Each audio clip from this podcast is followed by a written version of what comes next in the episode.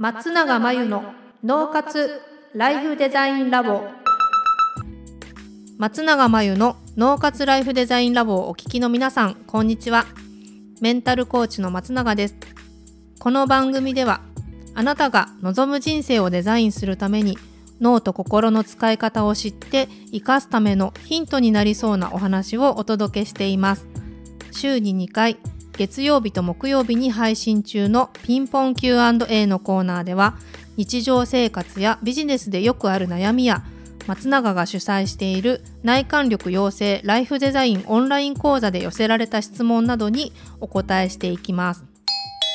はい今日のご質問です。大企業の会社員として二十数年働いています。いつかは自分のやりたいことを仕事としてやっていきたいと考えているのですがそうなると会社で働いている時間が無駄のように感じてしまいます。自分のやりたいことを進めていくために会社を辞めて独立した方がいいのでしょうか？なるほどです。ね二十数年ということは40代後半とかですかね。女性ですね。はい。えっ、ー、とそうですね。うんと会社を辞めた方が早くやりたい仕事ができるんだったら辞めて独立してもいいと思いますが会社をじゃあ辞めた時にお金給料がなくなるわけですから、えーと、給料がない状態で独立準備して、えーと、すぐうまくいくんでしょうかっていうね問題があると思うんですよ。まあ、もしかしたら貯蓄があったりとか自分が稼がなくてもっていうご家族の状況とか資産があるとかねかもしれないのでもし給料がなくても OK だったらそんな会社で働いてる時間が無駄だから早く自分のやりたいことで、え、独立したいっていうことであればしてしまったらいいと思うんですがそうじゃない場合給料必要と。でやりたいことはあるけどまだそれでどのくらい収入になるかわからないとかどうやってやっていったらいいかもわからないっていう場合はまあ危ないじゃないですか。でこの質問の気になるのは、まいつかは自分のやりたいことを仕事としてやっていきたいって考えているっていう段階なのでおそらくねまだ今独立したとこでどうなんだろうということなんでせっかく会社にいる間ですからせっかく会社にいる間にどうなったらね辞められるのかとか辞めたらどういうふうにやっていくのかっていうのをねもっともっとね考えていった方がいいかなと思いますね。で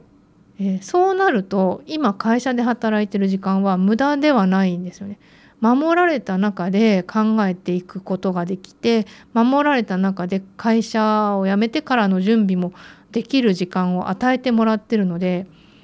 うん、とても無駄じゃないです。もし今の会社で働いてることがすごく無駄だっていうような業務無駄な業務なんて本人が思ってるだけかもしれなくてもえそういうふうに感じるんだったら独立した時に役立つような別の会社に転職してから独立してもいいとは思うんですけどもしくはね会社員じゃなくてもよくってどうやってでも生活するための収入を確保しながら独立するっていうそういう気合があるんだったらそれでもいいんですけどまあ若かったらねそれができるけどどうでしょうね。40後半だとそれはなかなか勇気のいることだと思いますのでせっかく会社の中で働いてる時間にもっとね明確にしていくといいし準備もする期間にもなりますしむしろ会社を辞めた後に独立した後に今会社でやっているどんなことが役立つかなっていうのもねもう一回あの棚卸ししたり振り返ってみると案外ねあの会社での仕事の仕方も変わってくるかもしれないですね。無駄じゃないよとこの今やらせてもらってる仕事っていうのはこれは独立してからもすごく生きてくるんじゃないかとかそういったことも気づく可能性すらありますので無駄な仕事かどうかねは本当に何どの仕事してるかわからないですけどあのもう一度今のね与えられている仕事というか今いる環境っていうのもよくねどれだけありがたいことかというか何か感謝できる部分っていうのも多くあるんじゃないかなと思うので落ち着いて振り返ってみるといいかもしれないですね。はい、それでも会社を辞めて独立した方がいい状況だったらもうあの迷いなく辞めて独立した方がいいと思いますけど今の質問の感じだと、うん、独立した方がいいですよと言われたところで難しそうな気がします。以上ピンポン Q&A のコーナーでした。